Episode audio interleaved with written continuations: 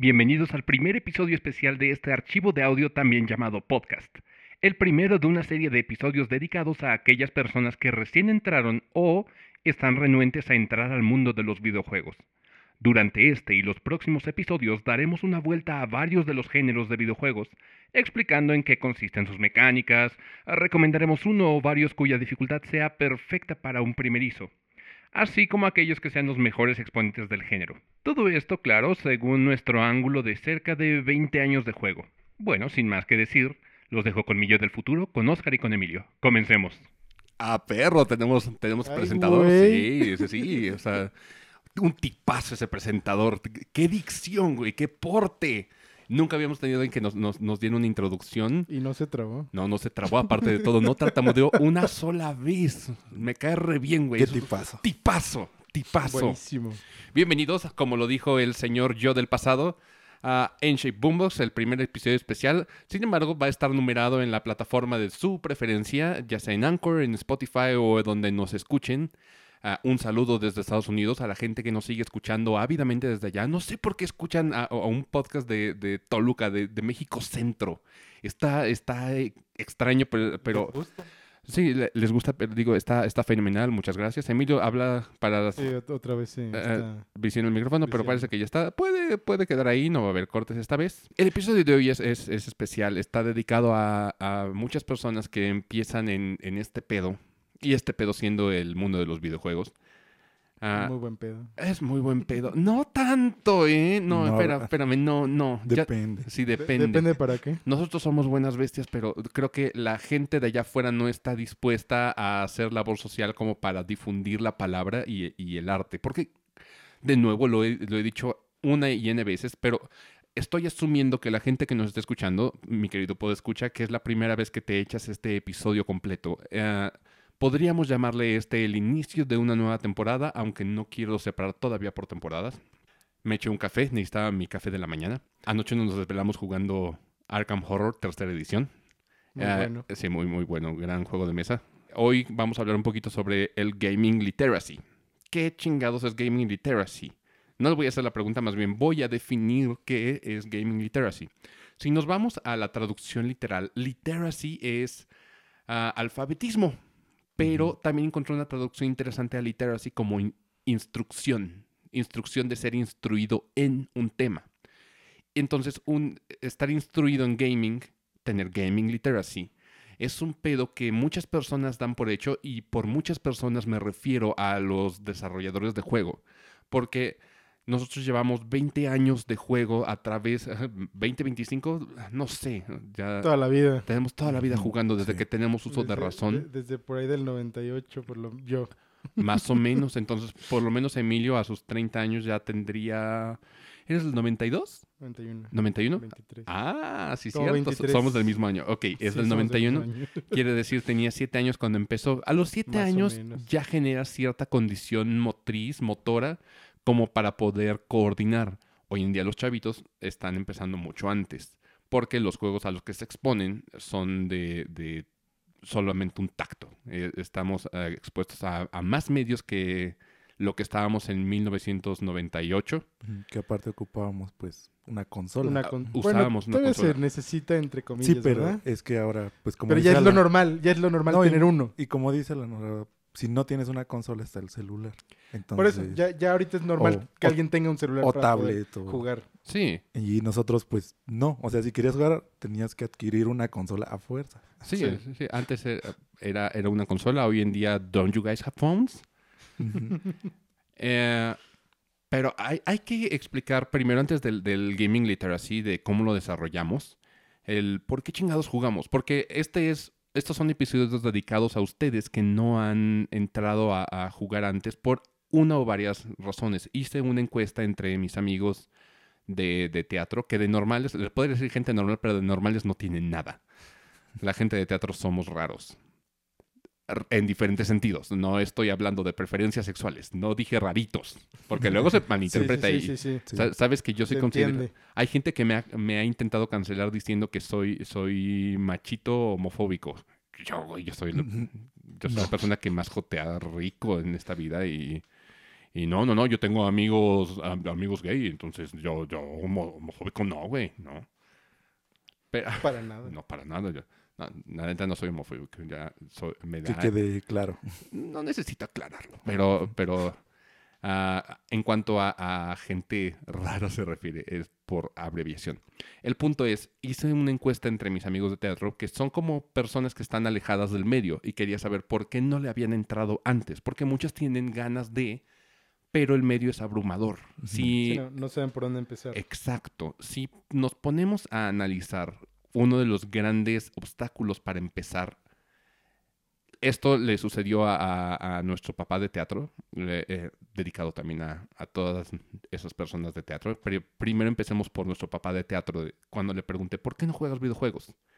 Y él estuvo expuesto a personas que jugaban ávidamente y les gustaba mucho el tema y lo intentaron. Pero lo primero que él dijo es, no me, no me entra, o sea, no puedo, no, no entiendo como el punto de.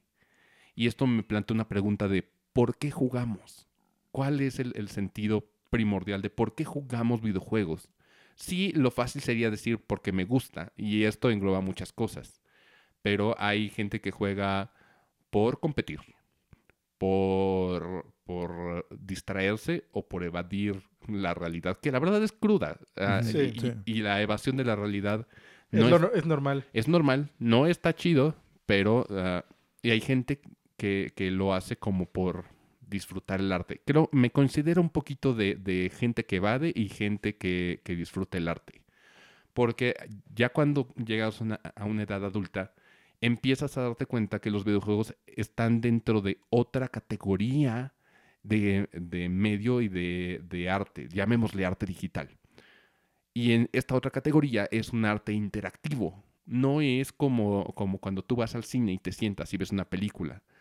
Ah, los videojuegos tienen la característica de ser interactivo. Entonces, esta interactividad o esta libertad, entre comillas, libertad dirigida que te dan los videojuegos, porque no hay una libertad como tal. Todo está dentro de los parámetros del diseño y de la programación del juego.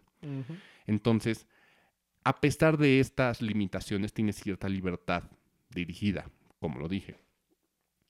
Esto te permite explorar horizontes que en la vida real, seamos honestos, no vas a ver el antiguo Egipto de, de hace miles y miles de años, ¿cierto? O sea, no puedes viajar al pasado. Te puede- puedes leer un libro de historia, pero no puedes explorarlo como tal. En los videojuegos sí puedes. Hay un equipo de, de desarrolladores que se dedicó a hacer el, el antiguo Egipto a imagen de lo que, de lo que pudieron reconstruir con un equipo de, de arqueólogos y de, de expertos en historia para hacer lo que era Egipto en los tiempos de, de la invasión griega. Hablo, por supuesto, de Assassin's Creed Origins, por ejemplo. Es una maravilla porque el mismo juego fue utilizado como una especie de guía turística para los, para los chavos. De hecho, hay una versión, digamos, educativa, donde no matas gente, ¿sabes? Solamente vas y exploras las Sí, ciudades de- sí, del sí. antiguo Egipto. Eh, este tipo de libertades no te lo da una película. Eh, vamos a englobar esto. O sea, esta es mi razón. Ya les preguntaré a ustedes que... A, a, a ti, Oscar y Emilio, porque usualmente me estoy dirigiendo a los podescuchas. Pero ya ahorita les pregunto a ustedes por qué juegan ahorita es más una cuestión de adulto, por, porque ah, como lo, lo desmentimos en otro episodio, el, el, el- el mundo de los videojuegos puede ser considerado infantil. Ajá. Sí. Pero eh, yo estoy dando mi justificación de por qué juego, qué obtengo de. Esto es lo que, le, lo que se preguntaba mi, mi maestro, el director de, de, mi compañía teatral, de ¿para qué? ¿Qué ganas al final? La realidad es, es una gratificación muy similar a cuando lees una novela o cuando ves una película. Realmente no ganas nada. Realmente solamente estás saboreando el, el, el medio y ya. Solamente tienes un poquito de libertad extra. Ajá. Pero, de nuevo, ah, si no es tu caso y los videojuegos no te llaman desde un inicio, porque ah, hay que aceptarlo, no es para todos. Ah, no es para todos. Todo mundo puede entrar, pero hay gente que simplemente no lo va a, a Apreciar, digamos. apreciar o no lo va a masticar y es muy respetable. Pero me gustaría plantearles a ustedes, chavos, en esta, en esta habitación, ¿por qué juegan videojuegos? ¿Cuál es, ¿Cuál es la finalidad? O sea, ¿para qué? Yo, yo, lo juego, yo juego por muchas razones. Una, porque me gusta ver las historias de, lo- de los juegos. Ok. Esa es una de las razones. Otra, porque me gusta distraerme. Yo, la verdad, siempre me he preguntado, ¿por qué sigo jugando League of Legends? Solo juego League of Legends porque me saca del mundo. Me, me distrae, me, me, me atrapa solo jugándolo. Es, O sea, una forma, es una forma de evasión. Ajá, es como para evadir. Y porque cuando juego con amigos me divierto mucho. Ah, esa es otra. Esa es otra razón. Me gustaría ahondar un poquito en este tema.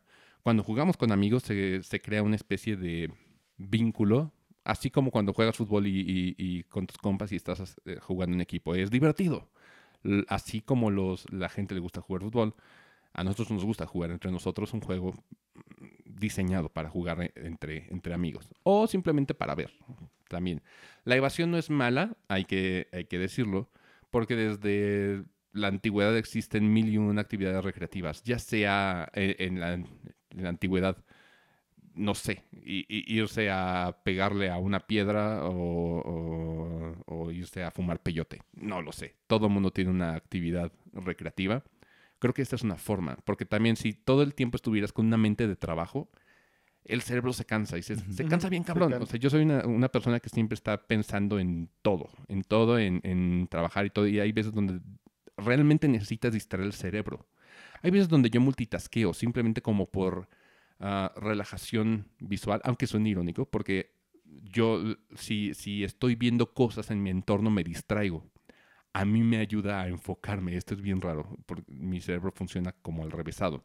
Si yo veo algo en una, en una pantalla o estoy ocupando mi vista, me permite que mis demás sentidos se enfoquen en eh, su actividad. O sea, si estoy escuchando música, realmente escuchando música porque me dedico a eso, o sea, necesito mis oídos, necesito que mis ojos se ocupen y entren en piloto automático para que entonces pueda apreciar la música. Pero ese es mi cerebro. Y bueno, ahorita que tocaste ese punto, eh, muchos de los que juegan competitivo, por eso ponen música o algo cuando están jugando.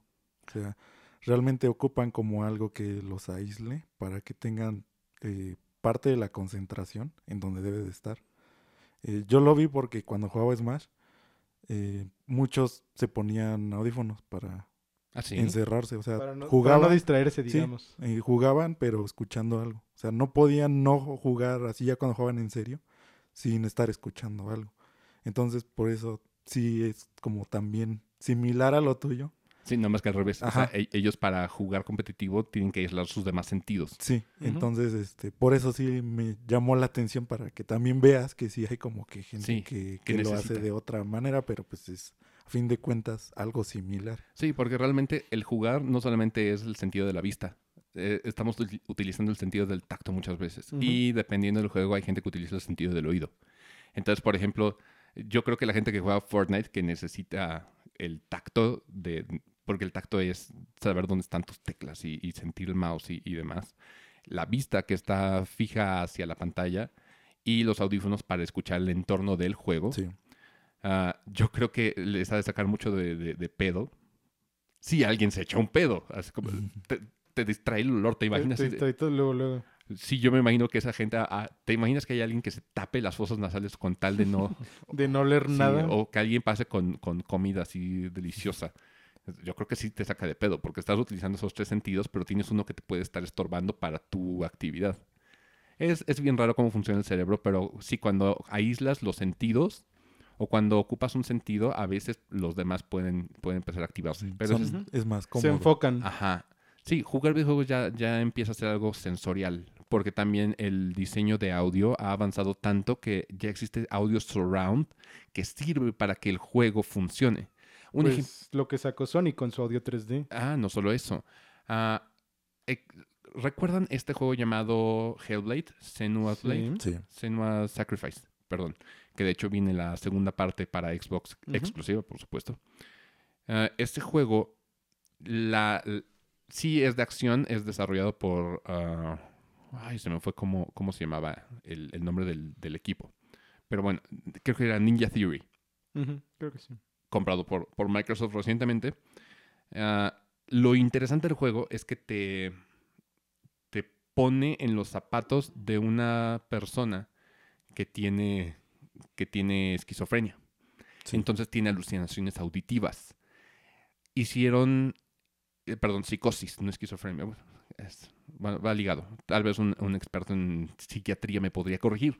Pero el chiste es de que cuando tú te pones los audífonos, porque este juego se tiene que jugar con audífonos sí o sí, tú escuchas algo similar a lo que las personas con estas alucinaciones auditivas están, están escuchando. Y muchas veces ese tipo de, de- voces en, en tu cabeza están ayudándote a jugar. Por ejemplo, te avisan cuando viene peligro, cuando tienes que hacer un parry o, esquivar o hacer algo. Te avisa esa voz, pero es parte del juego. Por otro lado, tenemos el sonido surround o el, el sonido bien desarrollado de Fortnite. Que Fortnite sí lo, lo ves y sí, los niños ratas lo juegan y, y demás. Pero Fortnite la característica es que tú escuchas cuando vienen detrás de ti y está diseñado el audio para que sea así, que sepas, hay alguien atrás de mí. Y realmente es- este feedback te, te ayuda a concentrarte en que no, no te lleguen por la espalda, por ejemplo. Que es lo que lo vuelve avanzado. Yo creo que los juegos empezaron a, a adoptar el audio 3D por lo mismo. Es una experiencia más inmersiva. Sí. Esta es una de las, de las razones, es una por las, que, por las que jugamos. Es meternos en mundos que en la vida real no suceden, no suceden. No puedes viajar al espacio a menos que seas Jeff Bezos y, y- o Elon Musk. Viajas al espacio, tal vez no sea igual, pero los juegos est- están desarrollándose a veces con tal precisión que puedes estar viviendo cosas que... que Puedes sentir lo que, lo que Sí, pasa. Algo así, algo así. Porque, por ejemplo, hay juegos donde las físicas o para el sistema de físicas se basaron en, en estudios que se hizo con la NASA, por ejemplo. Ese tipo de cosas nos, nos alientan a entrar. Y de nuevo, el medio de los videojuegos es tan amplio que hay algo para todo gusto. Lo que sí, regreso al punto, es abrumador la cantidad de juegos que existen hoy en día. ¿Y por dónde empiezas? Esta es la razón por la que decidimos hacer esta serie de episodios. Después de una exhaustiva investigación, eh, empe- empezamos a aislar juegos que servían como para, para enseñarles a ustedes. Ahora, quitada esta pregunta de por qué jugamos, ah, Faltó que Oscar lo dijera. sí, Oscar, ¿por qué juegas? ¿Cierto? Pues realmente, en mi caso, eh, una de las partes como más importantes que he tomado, creo que ya lo había dicho alguna vez, eh, es por eso, o sea, tal como dijiste, de salir un poco de la realidad. Eh, en algún capítulo mencioné más o menos Ujú, qué había sido. eh, para resumirlo, pues es simplemente eso que pues en- era mucho mal visto en ese entonces que jugaras. Entonces, pues de todas formas era como tu gusto que, que ibas adquiriendo, tal como pues la gente le gusta tal género de música, eh, pues o tal película, tal género de películas, pues yo iba adquiriendo como este gusto por géneros de juegos eh, fue creciendo más esto. Luego, otro factor muy importante, que pues en mi caso también alguna vez lo mencioné, que tuve la fortuna de que a mi papá le gustara. Entonces me lo fue como pasando ese gusto Sí, más, fue- así como más apegado. Fue de educación, fue de inculcación. Ajá. Entonces, este, pues son como los dos puntos claves. Entonces, ahorita yo más que nada juego, aparte de que obviamente el gusto, eh, me gusta informarme, no sé, o sea, es como un medio en el que me he metido tanto que ya lo tomo más como para informarte de cómo son, cómo ha ido evolucionando sí. el medio. Pues que es casi un estilo de vida ya. El, el mundo gaming, eh, si, si te pones a pensarlo, es un, es un estilo de vida. Es como la gente que se pone a informarse de, de política o de, de cómo está el mercado de valores. Y más como va ligado a lo que, pues, en este caso yo, estudié, o igual Claro. Emilio. Entonces, nos, como que hay partes que chocan de que, pues, estás informado como en las nuevas tecnologías o en cosas que van saliendo y a la par también, pues, de cierta manera como que se integran en juegos, Claro. ya Sí. sea de una forma o de otra. Eh, Sí, pues la, la lógica ahí va. por, por ejemplo, todo esto del ray tracing, que pues es lo más como novedoso. ¿Qué es, qué es ray tracing para los podescuchas? Pues es esta tecnología que busca precisamente eh, simular lo que son Lo que es un reflejo. Ajá, la luz ya, o sea, cómo luz. funciona la luz como tal. Ya, lo- y pues hablar así de la luz, pues uno ve que es fácil, pero pues no, como dijo Emilio, también este, pues ya abarca reflejos, ya abarca pues más cosas como, Ya abarca más proceso. sí, y pues Más precisamente, procesamiento más bien. eh, precisamente esto hace que los juegos pues se vean mucho mejor porque la luz y pues, los reflejos y todo lo que conlleva la luz sea más orgánico de alguna manera. Entonces, este es el atractivo de, de lo que es el ray tracing. Cuando los juegos empezaron a evolucionar a 3D, al principio las, las físicas, o sea, cuando tú veías que un objeto caía, eh, variaba mucho entre juegos. Cada vez las físicas Sí. la empiezan a pulir tanto que parece ah, hasta real. Cuando un objeto es redondo, el objeto redondo va a rodar hacia abajo de una colina, así como un objeto cuadrado le va a costar más trabajo. Lo mismo ah, faltaba como para la luz. Tú cuando ves una película de Pixar, si tú ves Toy Story 1, los reflejos casi no, e- no existían. No, no Ujú. parecía que la luz pegaba a- en una superficie y por lo tanto reflejaba. Si vemos colores en la vida real, lo vemos gracias al reflejo de la luz. Realmente estamos viendo el reflejo de la luz en la vida, en la vida cotidiana. L- Esto hacía falta en los videojuegos, porque regreso a Pixar. Pixar fue como el pionero porque antes requería tanto proceso que eran máquinas enormes que tenían que estar renderizando la, la fucking luz. Y esto hasta buscando a Nemo no vimos cómo la luz refractaba en el agua, por ejemplo, o cómo había reflejos. Cuando cada película de Pixar es un experimento de, de una nueva tecnología para intentar, digamos, eh, conseguir gráficas más chidas. Sí. Sí. Y pues eso es lo que ha ido pasando y pues es lo que Pixar en este caso es lo perfeccionando también, como tú dices, usando nuevas tecnologías. Claro, Sí, Pixar... pues, no sé si se acuerdan en, en la de Valiente. Este, lo, lo que hicieron fue con el cabello. El cabello. Sí, que esto ya había empezado desde Monster Inc. porque tenían que, digamos, animar o, o hacer que el pelito de, de Solid tuviese, tuviese movilidad. Ajá. Y esto, los, los videojuegos siempre van atrás de Pixar, porque Pixar, eh, ah, eh, vaya, es Disney, tiene millones de dólares. Tienen cómo financiar toda esa tecnología y procesos cabrones que necesitarían computadoras poderosísimas. Y que las tienen. ¿no? Por supuesto, las tienen y tienen dinero para tenerlas. Pero, por ejemplo, los videojuegos siempre es una gama baja de esta tecnología. Siempre van abajo porque si no se inflarían los precios hasta los cielos. Y de suyo el medio gaming es un medio caro si quieres tener como la tecnología de punta. Por ejemplo, ah, hablando de nuevo de ray tracing, donde antes veías el rayo de luz, pero el rayo de luz estaba programado simplemente para caer en un lugar y ya, nada más era como un... más para iluminar, digamos. Es más, antes ni siquiera un rayo de luz, realmente era como un, un polígono 3D que tenía transparencia y eso era como simulaban la luz. Sí, lo que era pues la luz. El tracing, el ray tracing lo que hace es un proceso matemático para que simulen cómo se reflejaría la luz. Por ejemplo, si el sol entra por el oriente, tendría que reflejar a dirección hacia el poniente, digamos. Ajá, entonces, cuando, cuando aparece ray tracing en los videojuegos, esto estamos hablando de apenas, o sea, el ray tracing ya Sí, existía, pero Pero apenas lo están introduciendo, Ajá. digamos. Porque una cosa es que, que sucede en una animación no interactiva. Porque va, va a pegar la luz de- de- del sol, así como dije, de oriente a poniente, pero no tienes que rodearla. O sea, nunca la vas a rodear, nunca la vas a, ver como en un, en un plano 3D porque es una película. En el medio interactivo, tú puedes darle vuelta y ver cómo está reflejando de diferentes ángulos. El ray tracing ayuda a que, a que esto lo percibas igual, o sea, con esta fórmula matemática, igual que como si lo percibieras en la vida real. Por eso es relevante el ray tracing. Pero bueno, llegamos a esto porque Oscar hablaba de, de que él se- le gusta informarse porque es su estilo de vida. Ajá. Ujú, Y- Y pues eso es como pues lo principal, o sea, realmente en mi caso, pues como vemos es similar, igual, como he estado también en el medio competitivo, pues por una parte, eh, también le ah, gané como ese gusto un poco, pero sé que eso sí te come mucho tiempo y mucha vida, entonces Claro. sí le Sí, no, ya tienes, tendrías que vivir de eso prácticamente. le tienes que dedicar mucho. O sea, también alguna vez lo mencioné y no es como que juegues dos, tres horas. o No, sea, no.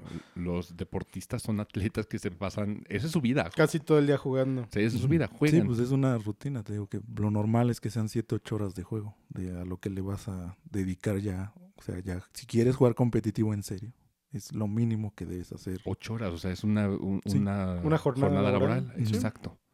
Sí, imagínate lo que le dedican los, los de eSports. Imagínate MK Leo, el campeón de, de Smash actualmente. Él, su estilo de vida es ese. O sea, lo ha dicho en Twitter. Muchas de eso ves cómo es su estilo de vida en Twitter. Porque ahí pone. Y lo último que ha puesto, más o menos, Sí. es que pues se la pasa pensando en Smash, jugando Smash. O sea, juega otras cosas, pero a fin de cuentas, aunque Pero, no... pero en su mente está jugando Smash. Y aunque no lo streamea o no lo hace, eh, él lo sigue jugando. O sea, eh, en todo momento siempre está jugando.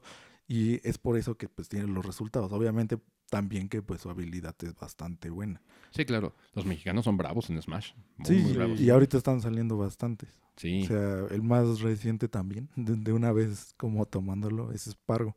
Que Sí, está también está saliendo. Apenas, eh, porque siempre había estado ahí, pero ahorita con lo del encierro y con todo esto, eh, ganó Entre- su entre fama. nomás. Y ganó su fama, de, Sí, porque también es- eh, ha estado creciendo. estuvo muy presente cuando en la modalidad online. Vamos a ver qué, qué sucede cuando regresemos Y, presenciales. sí, y aparte como está bastante joven, Sí. entonces le ayuda mucho. Ahora, ah, ¿crees que haya edades para, para entrar a los videojuegos? No. Ok. Realmente es más, como decimos, de tener este interés. Más por gusto. y el interés. gusto de querer pues jugar. O sea, es que simplemente... Es que este tema es muy difícil, como le decía Emilio, eh, porque eh, cuando intentas entrar a otro tipo de entretenimiento o de medio, no hay como esta restricción de tener que aprender algo, porque no es un conjunto de cosas que tienes como que ya conocer, que supongo que esto es a lo que va realmente el capítulo, ya irlos como dando a conocer estas Ajá. cosas, porque pues como decías, en las películas pues es simplemente estar pues viendo y pues ir comprendiendo cómo, cómo va avanzando la ¿Cómo película la y aprender algunas cositas que usan como los cortes de películas eh, o esos medios que siempre van como usando. Ok, sí. Eh, pero en un juego eh, ya es, aparte de eso, eh, tú tienes que tener este conocimiento pues de los controles. O sea, cómo se usa un control. O sea, nosotros lo agarramos, lo vemos y es como de, pasamos de una consola a otra, son muy similares y pues ya no nos cuesta tanto este cambio. Tengo de hecho aquí una, una gráfica al respecto. Pero hablemos del, del gaming literacy. ¿Qué es esto? Son conocimientos que, que se, se planea o se prevé que, que el jugador tiene para poder abordar cualquier juego de cero. Ajá. Entonces la mayoría de las, las compañías y de los desarrolladores de videojuegos dan por hecho que cualquier jugador sabe este tipo de conocimientos, aunque realmente no es así. No. Vámonos a la analogía de las películas que estabas diciendo, muy correcta. De las películas tienen cortes. Cuando tú eres chavito y tú abordas por primera vez el cine, nosotros lo vimos desde que éramos chiquitos Ujú. Y ya tenía un formato. Pero imagínate la gente que llegó a la sala de cine a la primera película que haya existido, la del tren, la del tren que venía así, y, y- o digamos las películas de antes. Imagínate cuando, cuando se estaban introduciendo. Empezaban a ver cortes de escenas que para ellos se les hacía extraño o fuera de, de lo común. ¿Por qué está saltando la historia de aquí a acá? Y no entendían ¿Cómo pasó eso? cómo pasó eso. Conforme la gente se fue adaptando, fue empezando a olvidar este concepto de, de por qué chingados está saltando de un lugar a otro y empezaron a dar por hecho que eso sucedía como parte del medio originalmente. Y todas las películas lo utilizan ya con toda la libertad del mundo porque no necesitan ah, explicarle a la gente que existe un, un corte de escena. Lo mismo es el gaming literacy. Cuando llega alguien que nunca ha jugado un videojuego o que no le ha dado la- el chance, este tipo de conocimientos a veces ah, escapan porque no hay nadie que te los explique. No. Para eso estamos nosotros aquí. Ahora, vamos a lo de los controles. Los controles es una evolución maravillosa y yo siempre he dicho esta frase, el control hace el juego, no el juego hace el control. Porque todos los juegos se tienen que adaptar a cómo está estructurado tu, tu control, que es tu input, o sea, la forma de interactuar con el juego. Y esto eh, o usas tus dos manos. Primero que nada necesitas ser ah, convenientemente eh, hábil de utilizar tus dos manos. Tienes que tener dos manos para, para jugar. Hoy en día ya existen controles que son adaptativos y que pueden ser utilizados por personas con discapacidad, que esto es maravilloso. Pero vámonos a la historia de los controles. El primer control que, que- que sale, o de los más viejitos que salen, eh, es el Pong. ¿Qué era el, el control del Pong? ¿Ustedes se acuerdan? Una palanca. No, No, eran, dos perillas. dos- sí, dos ah, sí, eran perillas. dos perillas. Tienes toda la razón. Literalmente, Sí. la perilla hacía que subiera o bajara un- una línea que hacía rebotar un puntito. Sí, Eso fue sí, nuestro cierto. primer acercamiento a un control, una perilla. Más tarde, ya en el Atari, sí sale una palanca, un joystick. Pero fíjate esto, primero pasamos de una perilla a, una, a un joystick con un botón. Con un Sí. botón. Tenemos solamente dos, dos inputs. Inputs vamos a, en- a- a entenderlo. Aclaremos para, para los podescuchas. Input es cómo interactúas o cómo le das información al juego para interactuar con él. Entonces tienes dos inputs, una palanca y un botón para hacer acciones. Nada más.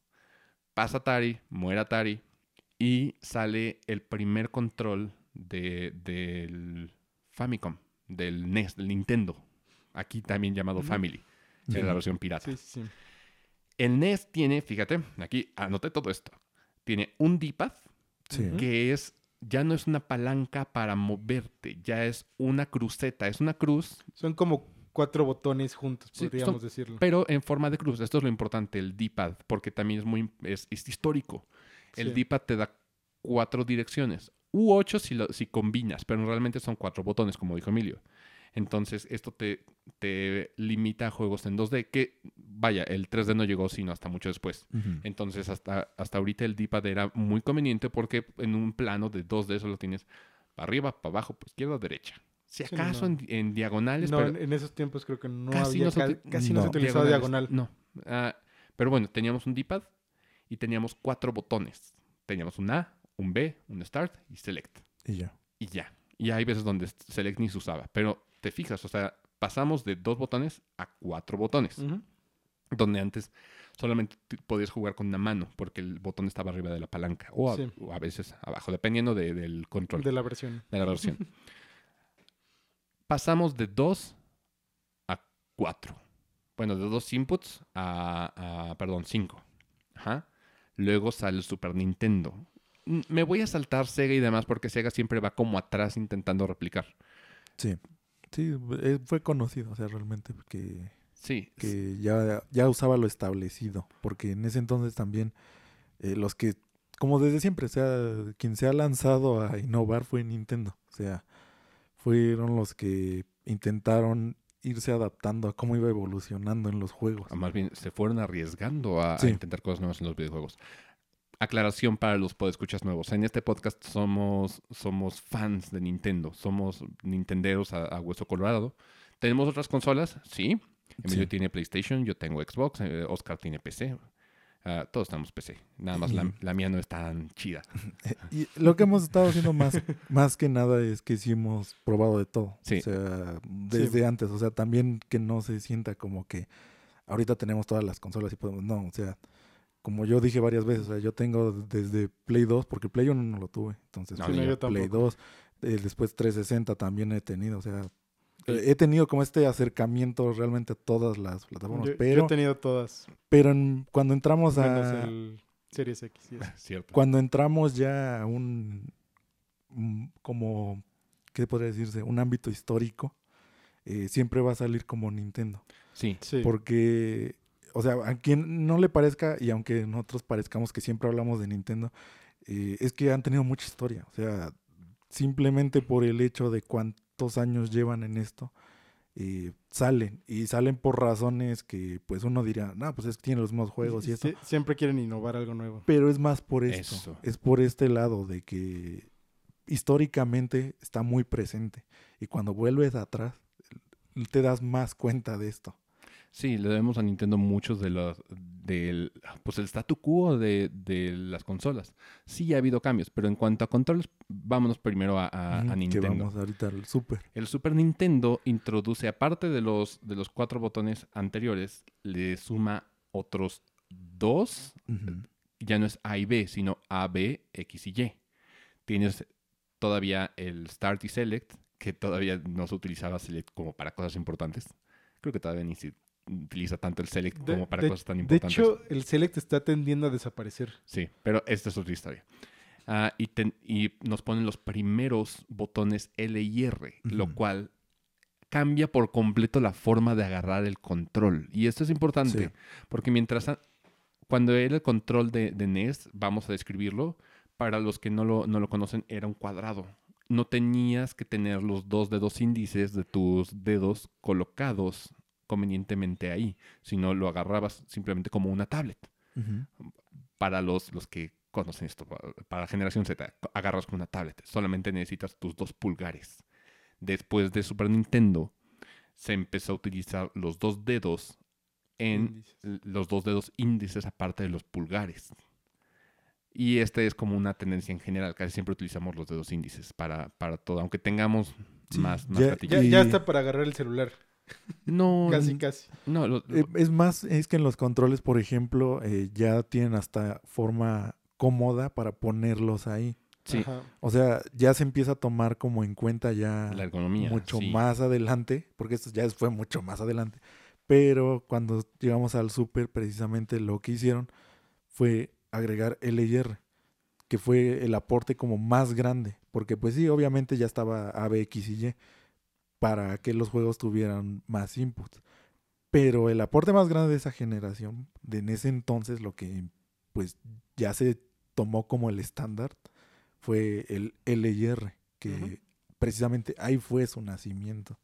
Sí, y eso es muy, muy interesante. Cuando yo vi a mi novia jugar ah, y agarrar el Nintendo Switch por primera vez, eh, un Switch Lite ella lo agarraba así, con los dedos acá abajo en lugar de, de posicionarlos acá. Cuando nosotros, los, los que ya llevamos un poquito más de callo y tenemos un poquito más de tiempo jugando, automáticamente los dedos los posicionamos en donde está ese L y R.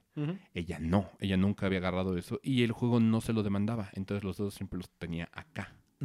Lo agarraba como un control de NES porque estos no estaban explicados.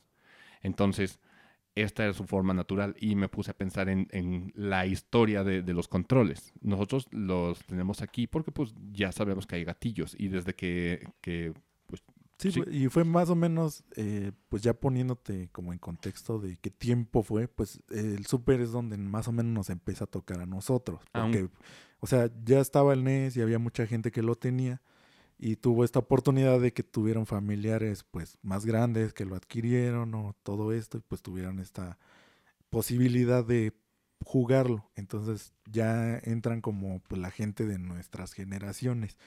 Pero pues en sí, en sí a nosotros nos tocó el Super. O sea, sí, Super fue el que llegó pues prácticamente en nuestra generación de cuando estábamos pues aprendiendo a jugar. Y eso nos condicionó a cómo se agarra un control. O sea, sabemos que se agarra de, de esa manera.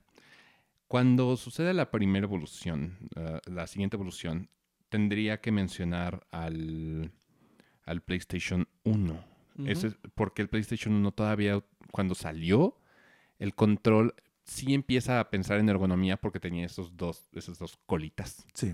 que hace que quede tu mano ah, mejor posicionada. Porque si somos honestos, el jugar mucho tiempo con el control de Super Sí. Nintendo puede ser hasta incómodo porque Digamos, tiene un mejor agarre. sí tiene mejor agarre. Ahí fue como que se empezó a buscar esto, que pudieras agarrarlo más fuera, cómodamente. fuera más cómodo porque precisamente el, el de Super eh, muy prolongado te cansa de Sí. la Sí. posición en la Es- que lo tienes. es pequeño, más si eres adulto te, te cansa. Y nosotros que tenemos manos masivas, ah, nos, nos cansa jugar en tiempos prolongados. Por eso hoy en día ese tipo de agarres y de, de se llama en inglés grips, Ujú. es para que puedas agarrarlo mejor, ya son como estándar. Pero ok, ¿qué es lo que hace el control de Play 1 relevante? Mantiene todo lo- el formato de, del Super Nintendo igual, pero agrega otros dos botones de gatillo Sí. que es un R2 y L2. Ujú. Vamos a, a- hablar del L y R, porque sabes que yo me enteré muy tarde que L significaba left y Sí. R era the right. Sí. Sí. Yo sí, bueno, yo sí sabía. Yo no sabía, güey. Eh, Me enteré ya muy tarde desde cómo. L y R, eh, right, tiene todo el sentido del mundo. Y Sí, dije, ah, la sentido del mundo". madre. Así explotó mi cabeza. Tenía Sí. como 18 años cuando, cuando aprendí eso. Como, "Ah, no Fue mames". iluminado. Sí, me iluminó así. Yo antes los confundí un chingo hasta que, hasta que entendí Sí. eso. Pero ah, el Play introduce dos L's y R's. Sin embargo, no es que utilices siempre los, los, los dos dedos en, No. en los gatillos. O sea, no, No, no todos los juegos te lo piden. no, porque realmente eh, son como pensados para que solo utilices pulgares e índices, que son los que más utilizamos en, en el gaming. Hay veces donde sí de repente utilizarás tu dedo medio como para picar el, el R2 o el 2, pero esto ya es como preferencia. El estándar es esto, pulgar e índice. Los demás sirven para agarrar el control. Luego sucede el Nintendo 64. Este es muy importante porque es el salto a 3D. Cuando PlayStation nace, nace en su mayoría en juegos de 2D, porque no sabían cómo abordar el, el 3D. El- cuando No. nace el, el- los polígonos, los 64 bits, nadie sabe cómo abordar los juegos. Tenías un Mario que antes era y funcionaba maravillosamente en 2D.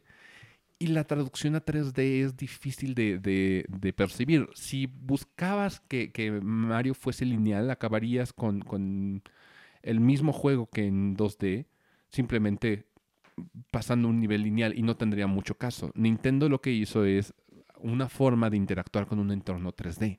Y esto no existía antes No. sino cuando llega el Nintendo 64 con Mario 64 necesita una forma de hacer ese input y moverse en más direcciones y con, digamos, profundidad.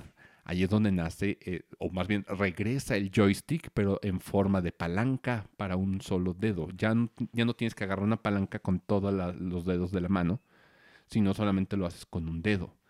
Eso lo, lo hace el control de 64, pero ojo, el botón de 64 contiene un D-pad, una palanca y 10 botones. Sí. ¿Te das cuenta de lo abrumador que es eso para una persona? Imagínate que congelaron a una persona desde el NES y, o despierta de un coma cuando es el 64. ¿Cómo aborda de, de pasar de cuatro botones a 10? Ujú. Y yo esto lo viví de cerca, como te digo, porque mi papá pasó de jugar Super a pasar 64. Y cuando fue el 64 no entendía los controles. Porque no sabía, una, cómo se agarraban, dos, eh, para qué servía tanto botón. Simplemente... ¿Y ¿Para qué necesitabas una tercera palanca? Sí, o sea, Bueno, no palanca, sino un tercer agarre. Ajá, pues Ajá. por eso, porque no sabías cómo se agarraba. Eh, la otra era que siempre me decía era por qué son tantos botones, o sea, para qué tienen esto eh, tanto. Sí. Y ahí empezó a hacer como el quiebre de que, o sea, mi papá jugaba muy bien Super, o sea, Super lo podía jugar todos los juegos que teníamos, teníamos muchos. El, nuestro catálogo era muy grande. Y cuando pasamos al 64, por eso se empezó como a alejar un poco. Porque se le hizo abrumador a- abordar tantos botones. Sí. Y, y por eso yo lo vi de cerca, o sea, yo lo tuve de cerca esa experiencia y por eso la puedo como compartir de que sí, sí pasó, aunque alguien, alguien ya jugaba antes, eh, sí sintió como que ya al haber tanto botón y que sí funcionaban para varias cosas, o sea, tenían su función, eh, empezó a alejar a la gente. ¿Sabes una cosa? Ah, también llega un punto, una edad donde, donde la interacción con cosas o, ah, con tecnología nueva empieza a cansarte. Porque pues toda tu juventud estuviste, estuviste interactuando con ella y, e informándote. Y cuando eres chavo, como que es más fácil adaptarte a, a agarrar algo nuevo o, o explorar algo nuevo. Sí. Pero, por ejemplo, cuando eres grande, tú, tú no quieres un Android donde estar moviendo cosas y configuraciones. Tú lo que quieres es que, que este, abras tu celular y, Y ya y funcione. funcione. Eso es. Apple, por ejemplo. No quieres un Android donde le tengas que estar moviendo y, y batallando con la memoria. Quieres un Apple que te diga, tienes tanta memoria, ah, ya se te acabó, va- borra cosas y ya. Entonces, esto sucede cuando, cuando creces. Entonces, te, empiezas a volver... r- sí, como que empiezas a rechazar la tecnología nueva que sea muy abrumadora. Y ya el otro factor, porque sí, mi papá sí llegó a jugar ya bien el 64. Ujú. Porque ahorita uno de sus juegos que más le gusta también es el Jet for Gemini. O sea, lo juega y lo rejuega y sí logró, pero le costó más tiempo. O sea, tuvo que ya prácticamente fue cuando se jubiló. O sea, ya cuando ya tenía el tiempo. Sí, como para eh, dedicarle. Sí, fue cuando ya empezó a retomar esto de, ah, pues a ver qué juegos nuevos hay, eh, qué- en qué tanto ha avanzado. Y entonces pues ya se dio como a la tarea de seguir probando los juegos que teníamos de 64, un poquito los juegos de GameCube que teníamos. Y pues por ejemplo ahorita eh, sigue todavía algunos juegos, los le da como este interés de ver cómo funciona. Pero sí tuvo como ese choque más ahí. Fue como ese momento fue el momento Sí, en de el que me acuerdo.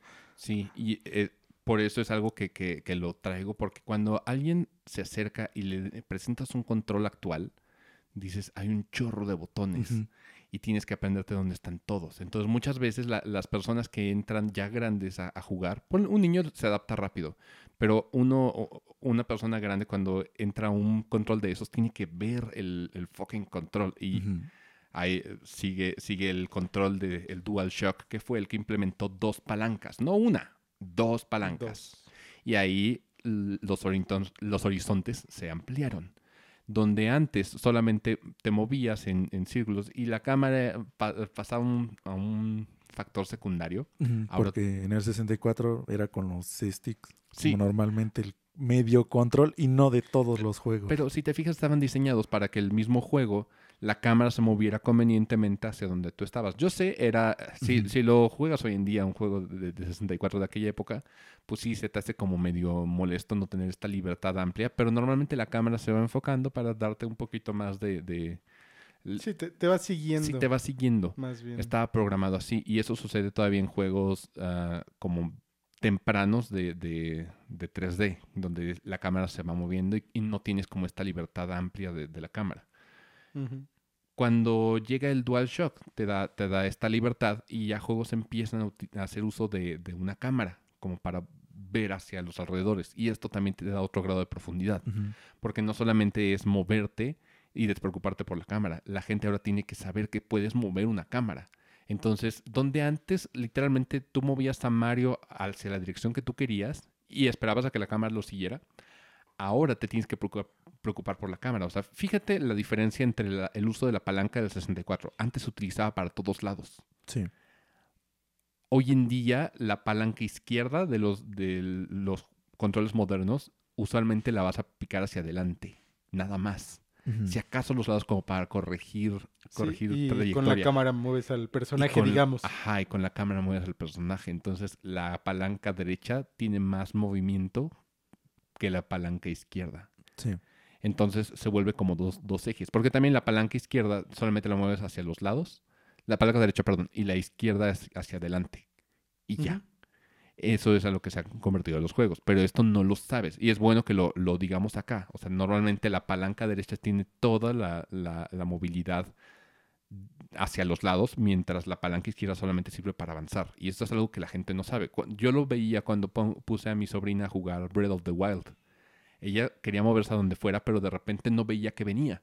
Entonces, cuando le expliqué, te mueve mejor la cámara y solamente aprieta hacia adelante, es cuando empezó a, a saber utilizar una cámara. Pero esto es algo que no te dice el juego. El No. fucking juego nunca te- ya, ya no te lo va a explicar. No. Yo creo que cuando, No. cuando empezaron a tener esta movilidad los juegos, al principio te decían, eh, con esto mueves la cámara. Ah, ok. Con esto mueves el personaje. Ah, ok. Pero ya no. Esto es algo que ya los desarrolladores dan por hecho que, que Todavía hay saber. uno que otro juego que todavía te lo dice. Sí, o sea, de mover cámara, pero son ya Sí, muy ya pocos. son muy pocos. Muy, muy pocos. Son Y, contados. y aparte cuando lo mencionan, simplemente lo mencionan como por trámite. O sea, ya no es como Ajá. que te se ha enfocado a que aprendas a cómo se mueve. Ajá. Sí, porque te lo hacen así como de, ah, tu personaje estaba en recuperación. A ver, mueve la cámara para ver si ya se mueve. Ajá. bien". Y ya. Y es una manera de indicarte cómo mover la cámara. Pero mucha gente, por ejemplo, ya cuando tienes, precisamente como dijiste, caminar o hacer las cosas, pero mover la cámara, se les olvida que pueden ajustar la cámara. Exacto. Entonces eh, ya no es igual. O sea, en un tutorial sí te pueden decir, pues observa hacia allá y pues observas. Ujú. Pero ya cuando te lo, lo tienes que combinar, mucha gente como que no lo asocia en que puedes caminar y ajustar la Al cámara. mismo tiempo, sí. Sí. Y esto es algo que, que se tiene que aprender. Y cuando llega alguien nuevo a, los videojuegos y, y se topa con esto, a veces se le hace frustrante porque tiene que concentrarse en dos cosas.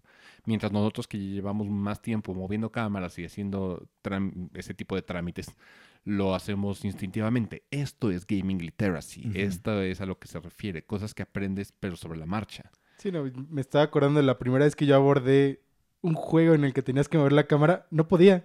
Exacto. No podía. Sí. Se, se me hacía súper difícil. ¿Sabes No sabía qué hacer. ¿Sabes cuál fue mi primera interacción con una cámara? Halo, Halo 2. No, Sí. Yo, yo sí, yo sí jugué en uno en Play 2. Que fue de los primeros que salieron con mover la Sí, cámara. seguramente. Pero por ejemplo, en, en Halo era un shooter, o sea, Sí, es que ahí era de ley. O sea, Sí, ahí era de ley moverla. no hay este.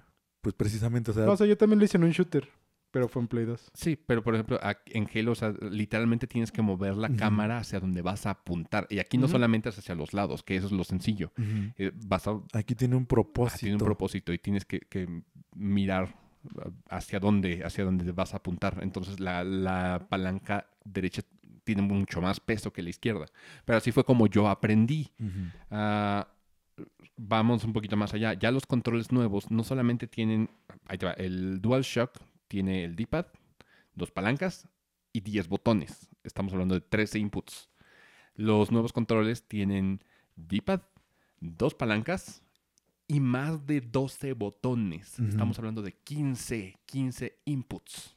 15 y... Porque aparte de todo, y esto es bueno que lo sepan, en los, los controles de hoy en día las malditas palancas Te- se aprietan. Es lo que te iba a decir. También las palancas. Y las palancas Sí. se Yo aprietan y todavía, tienen- me, todavía me acuerdo en, el- en juegos de Play 2 que te decían aprieta L2 y R, o R3 y yo así como de... Sí, R3 ¿Cuál y chingados L3. es ¿Cuál, R3? cuál es R3? ¿Sabes? Porque Ni- en- en- eso sí, en ningún lado venía explicado cuál era R3.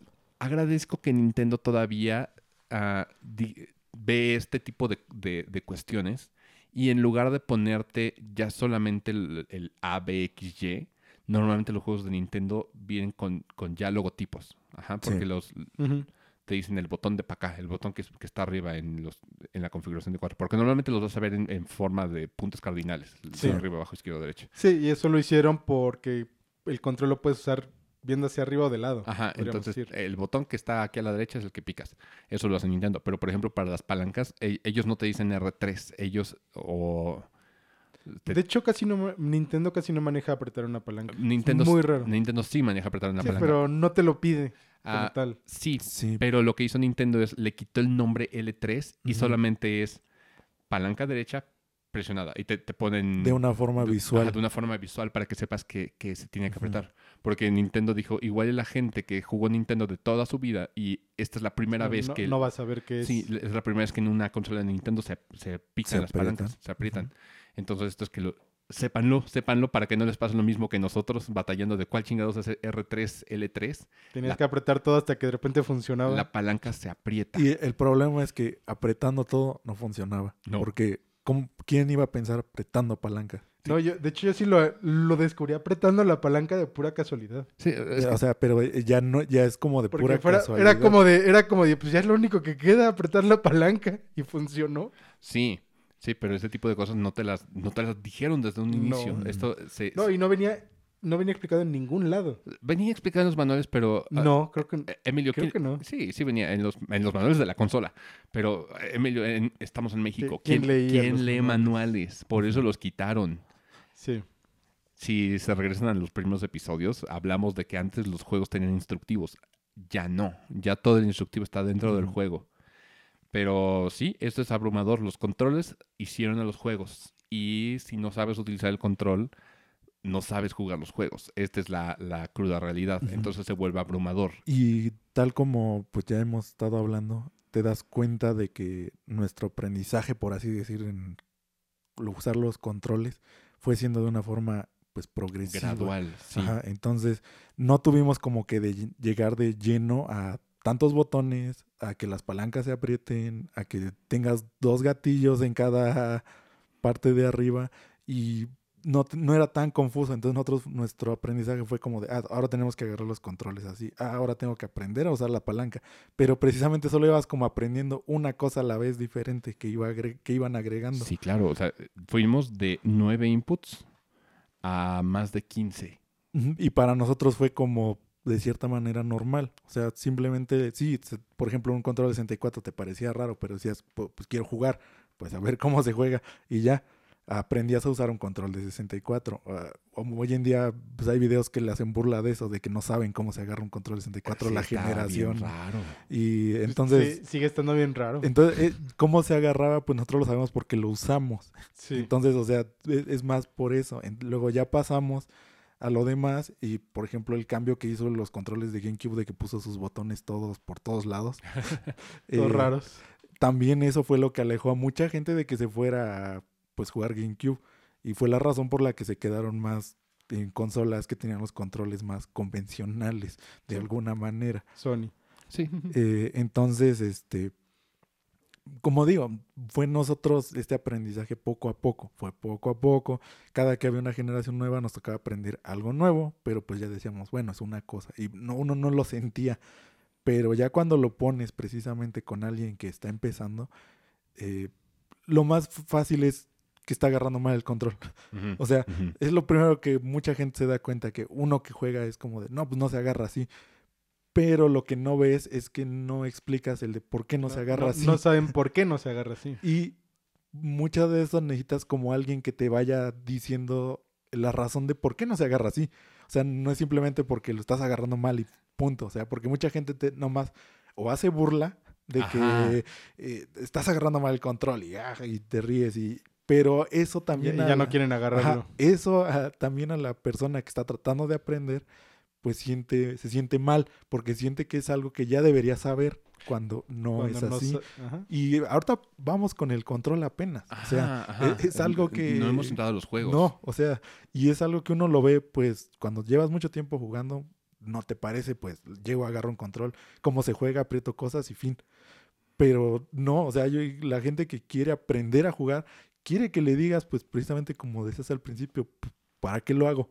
O sea, realmente, ¿qué estoy haciendo? Ajá. Porque muchos al principio, cuando éramos chavitos, apretábamos cosas a lo loco y hacíamos cosas. Pero ya cuando empiezas a saber para qué es cada input, dices, tiene un propósito, tiene un Ujú. porqué. Y cuando lo aprendes es satisfactorio. Ahora, ya, ya quitamos de lado la pregunta ¿por qué jugamos?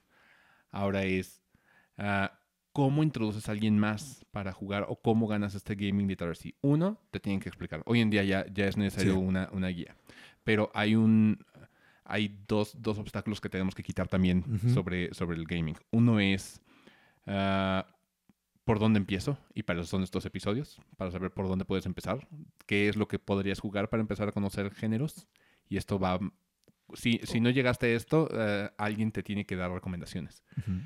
Y el segundo es, eh, y esto es un obstáculo que le pasa mucho a, a mi novia, es no juego porque soy mala. Sí. Vamos a quitar esto de lado. Todos, todos empezamos siendo malos. Sí. Todos empezamos siendo mancos. Mancos es la palabra que utilizamos para las personas que son malas jugando, porque decimos que, que parece que no tiene manos. Pero Todos. es lo que digo, o sea, ya cuando uno lo usa en un entorno de entre amigos, Ah, pues sí, ya, eh, o ya sea, sabes que es- porque es... es chistoso, pero por ejemplo, para una persona que empieza, si es un, un proceso frustrante. Imagínate que eres una persona que no ha leído y estás en- entre personas que, que- que leen. Una persona que no sabe leer y estás entre personas que leen. Saben que ahí dice WC y, y la persona que no lee le está preguntando dónde está el baño. Ahí está, jajajaja. Por supuesto te vas a sentir mal. Eso mismo pasa pues con los juegos y mucha Sí, gente no se da cuenta. Mucha gente lo toma por hecho que, pues, que ya sí, debería saber. ajá, me hago burla de esto y de aquello, pero no, o sea, y tenemos que también sacarnos esto, como dices, o sea, muchos no lo, aún no lo terminan de asimilar o simplemente, eh, pues como ya está tan arraigado y quieres como eh, a alguien que no, o sea, viene de ceros, eh, pues lo primero que se te ocurre es atacarlo, de que pues hacerle ver sus cosas que está haciendo mal. Es que enseñar es difícil. Sí, yo lo Sí, sé. es muy difícil. Y pues yo porque me muchas de estas cosas, o sea, siempre me ha gustado ayudar a la gente en lo que pueda. O sea, si lo que yo sepa y, y alguien me pida ayuda, me gusta mucho tratar de, de Sí, ayudar a es- la gente. es su espíritu cari- caritativo. Pero bueno, para la gente que quiere empezar de cero y no ah, quiere empezar solo, digamos. ah, uno, para eso estamos nosotros acá. Pueden mandarnos cualquier, cualquier duda a través de nuestras redes sociales. Pero segundo lugar, a los videojuegos te van a enseñar una cosa importante. Perder está bien. Sí. Perder es, es parte del aprendizaje. Y esto ah, tienes que ser paciente contigo mismo. Y esto es bien difícil de lograr porque hay gente muy desesperada que quiere que suceda ya. Pero esto es como practicar cualquier cosa, cualquier deporte o arte. Necesitas hacerlo varias veces para empezar a volverte bueno. Y esto es también algo que, que frena a mucha gente. Cuando un juego es muy difícil, lo primera, la primera reacción de, de la gente o del primerizo es dejarlo. Sí. Sí. eh, soy muy malo, lo dejo. Todos somos malos, eh, es la realidad. Sí, va, va precisamente muy arraigado a lo que habías dicho, de que, pues, de forma mental, te, te empiezas a negar que puedas avanzar en esto. O sea, aunque para ti no sea como un gran logro, por ejemplo, que puedas saltar de plataforma en plataforma, eh, estás consiguiendo algo. Y eso es lo que debe- debes de enfocarte en que, aunque parezca que lo te estás cayendo, te estás cayendo, lo estás repitiendo, lo estás repitiendo, Pero estás eh, aprendiendo. es, tiene que ser algo constante. Y la mayoría de la gente ya hoy en día, tal como dices, es como de, se cae dos, tres veces, no, no ya puedo, No lo, ya no lo no intentan puedo, más. no, no, es simplemente su, su negación. Pero creo que una característica de nosotros los gamers que ya tenemos tiempo, eh, y los gamers ya, ya viejos que fueron a terapia, por supuesto, es que somos personas pacientes o, Sí. o pacientes ante la frustración. Porque el perder no nos, no nos representa un dolor o una frustración. Para nosotros perder es parte del proceso. Ujú. Incluso la, la pantalla de Game Over o You Died se nos hace una cosa cotidiana. Sí, y hay juegos que pues se resuelven de esto, o sea, no hay de otra. Era lo, que yo, por ejemplo, le decía a mi novia, que había muchos juegos que esa es su esencia, o sea, te vas a morir, no hay de otra, te vas a morir porque así es como vas a aprender. Y no, no hay, no lo puedes No lo puedes evitar. Ajá, o sea, no hay forma de saltarte ese paso. Por eso yo muchas partes que, por ejemplo, ahorita que ella está jugando Hollow Knight, yo le dije desde un principio, Te vas a morir. es un Te juego muy difícil, te vas a morir. Y pero esto te sirve porque vas a aprender qué no debiste haber hecho. Pero, eh, por ejemplo, ya un ejemplo de Hollow Knight es muy avanzado, porque ya tienes que saber plataformear, ya tienes que saber pelear en este tipo de Esquivar. juegos, Sí. esquivar y hacer muchos inputs al mismo tiempo, porque te lo demanda, el juego te lo demanda. Tener muchas opciones en la mente que hacer. Sí, pero esto lo haces con práctica. Y por eso mismo yo le dije, o sea, un consejo que siempre le dije desde un principio fue decirle claramente, no, o sea, no me voy a burlar de cuando te equivoques o algo, te voy a ir guiando más o menos, pero hay partes en las que pues yo no me puedo meter, no, no, no puedo decirme, bueno, puede, uno, mucha gente lo ve fácil, o sea, dices, te lo paso, Ujú. Pero lo que no ven es más después, si quieren seguir jugando, van a tener que repetir eso que no pudieron pasar combinado con otra cosa. Y entonces si no pudiste pasarlo al principio, no le invertiste como este tiempo a aprender cómo funcionaba, lo que no pudiste pasar, más adelante se te va a combinar con otra cosa. Entonces vas a tener el doble de problema con lo que no habías podido hacer antes. Sí, Sí. Y se va, ahí se va yendo cada vez más y más y más y te va, solito te estás poniendo como el pie, por así decirlo. sí, De ya- que le dices a la gente, pásamelo, Así, eh, eh, pásamelo. justo eso es lo que iba. O sea, yo antes cuando le decía a alguien, a ver, pásame esto, cuando llegaba la siguiente prueba que ya demandaba lo anterior, me topaba con pared, porque decía, no puedo, no aprendí esto. Es lo mismo que pasa con la vida. Si no aprendiste Sí. el conocimiento que va antes, lo que viene Sí, va a ser todavía más duro. Yo muchos consejos que le di a mi novia de esto, eh, cuando me empecé a dar cuenta, porque pues primero lo pasé con papá, luego ya mucho más después, eh, bueno, también con mis hermanos de cierta manera, pero como fuimos creciendo pues todos jugando en este ambiente, pues fue un poquito Sí, lo, más... lo tienes ya, te digo, Ajá. lo tuyo es de, de- de formación. O sea, Entonces, este, pues sí, o sea, de- por eso se me quedó como esto de estarle enseñando a la gente, ya sea algún género que no conocían o algunas mecánicas de algún género que se les pasaba. y estos episodios son dedicados precisamente para este- eh, explotar estos conocimientos que tiene Oscar. Justo. Y pues por eso, eh, yo cuando ya vino mi novia a pedirme ayuda, porque siempre le había gustado todo esto de jugar, los medios, pero yo veía, por ejemplo, acercamientos que tuve prim- primero, Ujú. fueron pues League of Legends. League of Legends, lo primero que le dije, porque me dijo, ya tengo dos años jugando, tres, no me acuerdo. Y dije, pues ya supongo yo que debe de tener como el conocimiento de, pues que se compra, más o menos dónde te posiciona, y no. o sea, no sabía nada. Y por eso yo Oh. muchas veces le dije, eh, con los que jugabas no te enseñaron, o sea, o sea, te decían, cómprate esto, cómprate aquello, pero le decía, ¿alguna vez te dijeron ¿Por qué qué? lo tienes que hacer? Y me decía, no, simplemente me decían, cómprame esto, compra aquello. Y por ejemplo, un error que yo veía muy grande era que nunca compraba botas, por ejemplo. y le decía, ¿por qué no comprabas botas? Y era porque... ¿Qué es no, eso? sa- no sabía por O qué. sea, Sí, sí. ¿qué, qué es eso? O sea, no sabía realmente la importancia de por qué se tenían que comprar botas. Y ese pues ya es un ejemplo como de ahí. Eh, pues pequeñito, por así decirlo. Ya fui como pues más o menos orientándola y de ahí me empecé a dar cuenta que pues en los demás juegos que tenía, por ejemplo, quiso jugar Ori, que fue de los primeros que también me dijo, oye, tengo este juego que me gusta mucho, pero nunca pude pasar de las, pues eran que la primera parte 10, 15 minutos de juego. Eh, porque no podía hacer los saltos. O sea, no entendía el por qué, cómo Sí, funcionaba. Sí, a mucha gente le cuestan trabajo los saltos. Y sí. era porque no, no tenía el conocimiento de que los saltos tienen, pues, dependiendo del botón, tu De- altura. dependiendo de la fuerza, Ajá, de que, digamos. por así decirlo, de cómo aprietas el botón de salto, puedes saltar o más alto, o medio, o un salto pequeñito. Déjame aclarar esto para los podescuchas. Ah, cuando saltas en los juegos de plataformas, y esto lo vamos a ab- abordar en Sí, el ya próximo más episodio, a profundidad. ah, tienes el botón de salto. El botón de salto depende de cuánto tiempo lo mantengas apretado, porque eh, se puede confundir con qué tan fuerte. No, Sí, qué tan fuerte bueno, no. Más bien cuánto tiempo. Cuánto tiempo lo mantienes apretado, el salto es más largo o más alto. Entonces, sí, quiero, quiero aclarar esto porque no quiero que, que queden como dudas o, o- Sí, pues como van saliendo, es que precisamente es para esto, como lo vamos abordando, podemos ir eh, profundizando un poquito más en estos puntos que quizá alguien nunca te ha explicado o no has terminado de comprender, Exacto. eh, o en dado caso de que ya sabes jugar, pero quieres enseñarle a alguien, que sepas precisamente más o menos cómo explicarle. Sí, porque en todos los géneros hay como ciertas dificultantes y cosas que tienes que saber.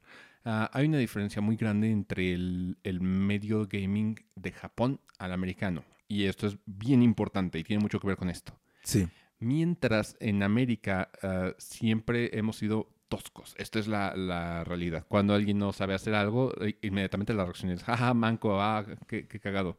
Y algunos le dicen, ah, qué, Y- qué güey. Inmediatamente llega la burla. Sí, es, es la burla y luego, ah, qué güey estás, miras, es así, tras.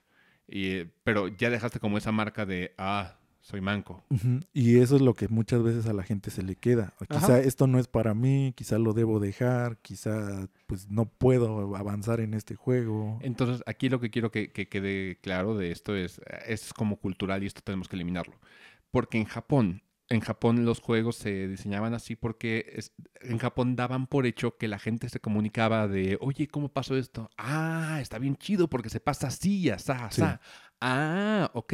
Entonces los juegos que son muy arraigados en, en Japón, ejemplo Monster Hunter, Monster Hunter no te explicaba mucho. Siempre es porque, e- y ellos lo dicen en entrevistas, sabemos que, o nuestra intención es que, que los jugadores se acerquen entre ellos y se pregunten de, oye, ¿cómo se hace esto? Ah, mira, se hace así. Pero eso es muy japonés. Porque aparte de Sí. todo, allá la, la cultura es cero confrontativa. Y eh, la, la gente que hace este tipo de burla es considerada extremadamente descortés. Y eso es mal visto allá. Que acá, de nuevo, somos toscos. Entonces, la, la cuestión, quiero resolver dos puntos que, que hemos abarcado. Uno, jugar es para todos. Todo el mundo puede entrar a jugar con la voluntad necesaria. Sí. Sin embargo, hay cuestiones que hay gente que te tiene que explicar de la manera más amable, acariciarte la cabecita, darte dos palmaditas y un besito, Y entendernos. entenderlo, darle sus, pa- sus palmaditas y decirle cómo es, con paciencia. Y también uno de los factores importantes y que le ayuda mucho a la gente es felicitarle cuando hace cualquier cosa. O sea, que pase, como decía, alguna sección de plataforma sencillo. Simplemente, si ves que le cuesta trabajo, en el momento en que lo logre pasar, decirle, vas bien, estás aprendiendo algo. Esto es algo que nos dicen a nosotros los, los coaches. Soy coach vocal, Alan Cahue, me presento, soy, soy coach vocal. Es celebra los pequeños aciertos. Sí. Pero esto es, esto es desde el punto de vista pedagógico. Porque, por supuesto, los, si hay gente que le quiere enseñar a su novia, por supuesto que se le va a hacer difícil o incómodo en nuestra cultura confrontativa. Sí. De- decirle, bien, ah, hay formas de, de hacerle conocer, yeah, a huevo. ¿Sabes? Sí, Es- o sea, tienes que buscar como la manera Ajá, de... como, como felicites. Porque Sí. este feedback es importante entre jugadores. Porque sí, también ah, en la cultura occidental es bien difícil decir, lo hiciste bien. Ujú. O qué bien trabajo, qué buen trabajo estás haciendo. Esto se nos dificulta mucho. Somos muy orgullosos, sobre todo los mexicanos. ¿eh? Los Sí. mexicanos es difícil que le digamos a alguien, lo estás haciendo bien, cabrón. Lo estás haciendo bien chingón. Y eso es algo que tenemos que quitarnos, pero esto es cultural. La, la cosa es, ah, creo que de- deberíamos empezar por no burlarnos del, del. Ujú. A menos que sea mota. Eso, eso iba a decir. Mota es este amigo que tenemos para los que no conocen. Ah, e- es este amigo que... Es, es el amigo del grupo del que todos se ríen. Sí, del que todos nos reímos, pero... eh, Todos los grupos tienen uno, sí. Sí, pero, pero bueno, eh, Mota tiene una, una cosa bien chistosa que juega diferente a los demás. Juega como... ¿Cómo, cómo explicar cómo juega Mota? Pues es que tiene su estilo. no, O sea, tiene... no es convencional. Eh, Sí, no es- sí, es, es que tiene su manera. O sea, realmente hay partes en las que las resuelve, pues como él cree que se resuelven y ya. Y no está mal de cierta manera, pero no, pues... porque al final lo logra. Así, Sí. él, él sale de, de la caja. O O sea, sea- eso es lo, lo- lo maravilloso de Mota, es que él resuelve las, las- los planteamientos de- del juego de maneras ah, poco ortodoxas. Que dices, ¿por qué si estaba la piedra ahí arriba de la colina no le empujaste para matar al enemigo? ¿Por qué fuiste directamente al enemigo a intentar pegarle con tus puños? ¿Sabes? Eh, pero ese es el tipo de, de Mota. Y lo maravilloso de Mota es que tiene una capacidad de adaptabilidad bien cabrona. Sí. Difícilmente, si, si, eh, si a Mota lo mataron una vez de una manera, no va a volver a caer en el mismo error. Esa No. es la, la cuestión y va a buscar otra forma. Ta- es tan poco ortodoxa su forma de jugar que usualmente saca los glitches del juego. Los glitches son eh, cuando el juego se comporta de una manera que no es... Que no debería. No Que debería. no, no fue programada para que pasara eso. Ajá, entonces digamos. suceden cosas extrañas, así como que, por ejemplo, aparece el caballo arriba de, de un, un techo cuando lo llamas, como en The Witcher. Mota es capaz de, de hacer esto porque juega de, de esta forma tan poco ortodoxa que el juego dice, ¿qué chingados hizo? No sé cómo reaccionar a esto, entonces se, se glitchea. Re- reacciona diferente. Sí, pero vaya, re- regresando al punto, sí, Montes, Mota es manco. No, no, no, no, no, es- no es eso. Bueno, sí. ¿O no? Pero sí. De- descúbranlo en el siguiente episodio. Ah, no. En- en- No, descúbranlo en su stream. Sí, sí. El punto es de que si quieres enseñar a alguien lo tienes que hacer con mucha paciencia y esto Ujú. también es bien difícil Sí, porque es muy, muy difícil. lo- y esto es algo que, aprendí cuando, cuando me metí a dar clases es empatizo un poquito porque lo que para ti es muy sencillo para otra persona se le puede hacer imposible. O sea, para ti es sencillo, tú tienes la práctica. Sí. Entonces, tu cerebro se programó de tal forma que dices, esto es sencillo. Para ti es sencillo, para la otra persona no. Así de, así de fácil. La otra persona les- le cuesta trabajo llegar de plataforma A a plataforma B, porque tal vez no tiene todo ese conocimiento que tú tienes de cómo hacer un salto. Ajá. Entonces, mucho, y eh, esto es hablando de interacción entre gamers, pero si tú, escucha, quieres empezar a jugar de cero, lo más importante que tienes que saber es, tienes que ser paciente contigo mismo. Por- Mucho, sí. mucho. Sí. Y eh, cuando, cuando logres superar el primer obstáculo que te costaba trabajo, siempre hay una sensación de, de logro.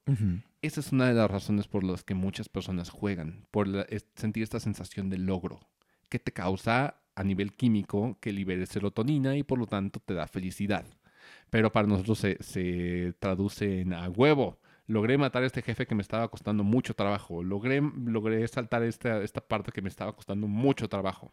Y hay juegos que es- están diseñados para... Acabo de eructar. Diseñados para retarte de esa forma y que sientas esta sensación de, de logro. Pero sobre todo, eh, cuando tú estés abordando un juego que te cueste trabajo, que para las personas, las demás personas les parezca sencillo, tal vez para ti no lo es, pero tú tienes que hacerlo así a baby steps y tienes que, que saber que cada una de esas vueltas que estás haciendo, si te caíste en el, en el hoyo en Mario Bros. la primera vez. Sí, ok, te volviste a caer la segunda vez, pero cada una de esas veces está- tu cerebro está aprendiendo de tal forma que cuando logres pasar ese, ese hoyo, tu cerebro aprendió y automáticamente empiezas a hacer conexiones entre, y- y- y- entre cosas. Sí, de si, si apreté esto más tiempo, salté más alto. O si O me si muevo. va más rápido, salto más lejos. Ajá, por ejemplo, eh, todo este tipo de cosas las vas aprendiendo y aprender siempre, siempre da esta sensación de, de, de logro, de esta sensación de felicidad que esta es una razón por la que jugamos. Sí. Sí. Entonces, pues escucha, si estás empezando o quieres empezar a jugar, lo primero es prográmate a que vas a fallar, Sí. pero también prográmate a saber que fallar no es malo. Y sobre todo porque es un medio digital, no es real. El que falles ahorita no quiere decir que te vayas a morir en la vida real. Y esto también es algo que, que si nos ponemos a filosofar, como en cada episodio, eh, te enseña este tipo de valores, este valor de paciencia o esta este conocimiento de que fallar no es malo. Fallar es parte del proceso y que inevitablemente todos somos susceptibles a fallar. Y pues precisamente busca juegos en los que te sientas cómodo también, porque no vas a entrar a cualquier género y pretendas que vas a ser muy bueno, como decíamos. Si no, O todo- sea, no.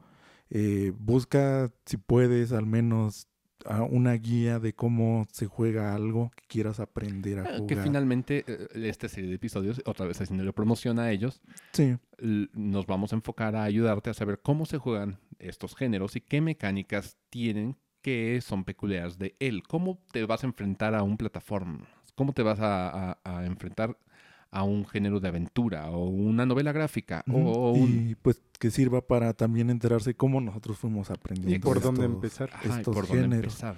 Esto es, sí. esto es lo abrumador, porque dices, seguramente muchos han dicho, quiero jugar, pero no sé por dónde. Y esto es una, una de las respuestas que me dio un, un gran amigo. Es, tiene su consola y todo, pero no sabe por dónde jugar. A él le gusta Star Wars y empezó jugando Fallen Order y, y ya, lo pasó y, y es un juego difícil. Pero luego es, ¿qué más juego? Hay tantos juegos y tantas opciones. Sí. Y todos tenemos nuestras preferencias en cuanto a géneros, así Ujú. como Oscar lo dijo, como las películas. Ah, a mí, por ejemplo, me gustan mucho las novelas, las novelas gráficas. Me gusta leer, a mí sí me gusta leer mucho. eh, me gusta bañarme. eh. Referencia a episodio pasado. Y, eh, por ejemplo, a Oscar le gustan los juegos de acción y de, pues sí, un, un- un buen hack and, hack and slash o un buen juego de peleas. Cosa que, por ejemplo, a, a- a Emilio no, no le, no le fascina tanto un juego de peleas o de tanto input, ¿cierto? Y que por cierto. Sí me pues, gustan, pero no soy así que Es- digas, me encanta estar Y es que, por ejemplo, un juego de peleas ocupa mucho gaming literacy. Oh, así, ah, demasiado. sí, Pero demasiado. no solamente Gaming Literacy ocupa un, una rama especial Sí. Que esto que tienes que, que meterte a otro género. Esto lo hablaremos cuando llegamos a- ahí. Pero, pero el punto es, ¿vas a encontrar un género que te guste? O algo que quisieras hacer, o un sueño que quieras hacer. ¿Quieres vivir una aventura? Habrá un género para ti. ¿Quieres simplemente juntar puntos y, hacer cositas en un entorno controlado o en, en pequeñas rondas? Habrá un juego para ti. Entonces, esto lo, lo descubriremos en los próximos episodios. Yo creo que estos, este tipo de episodios los tenemos que hacer un poquito más cortos que la media. Podemos dejarlos en, en 70 minutos como ahorita, pero la, la intención y la moraleja que quiero que sepas, puedo escuchar, es que jugar es para todos. Todos pueden jugar si tienes la, la voluntad.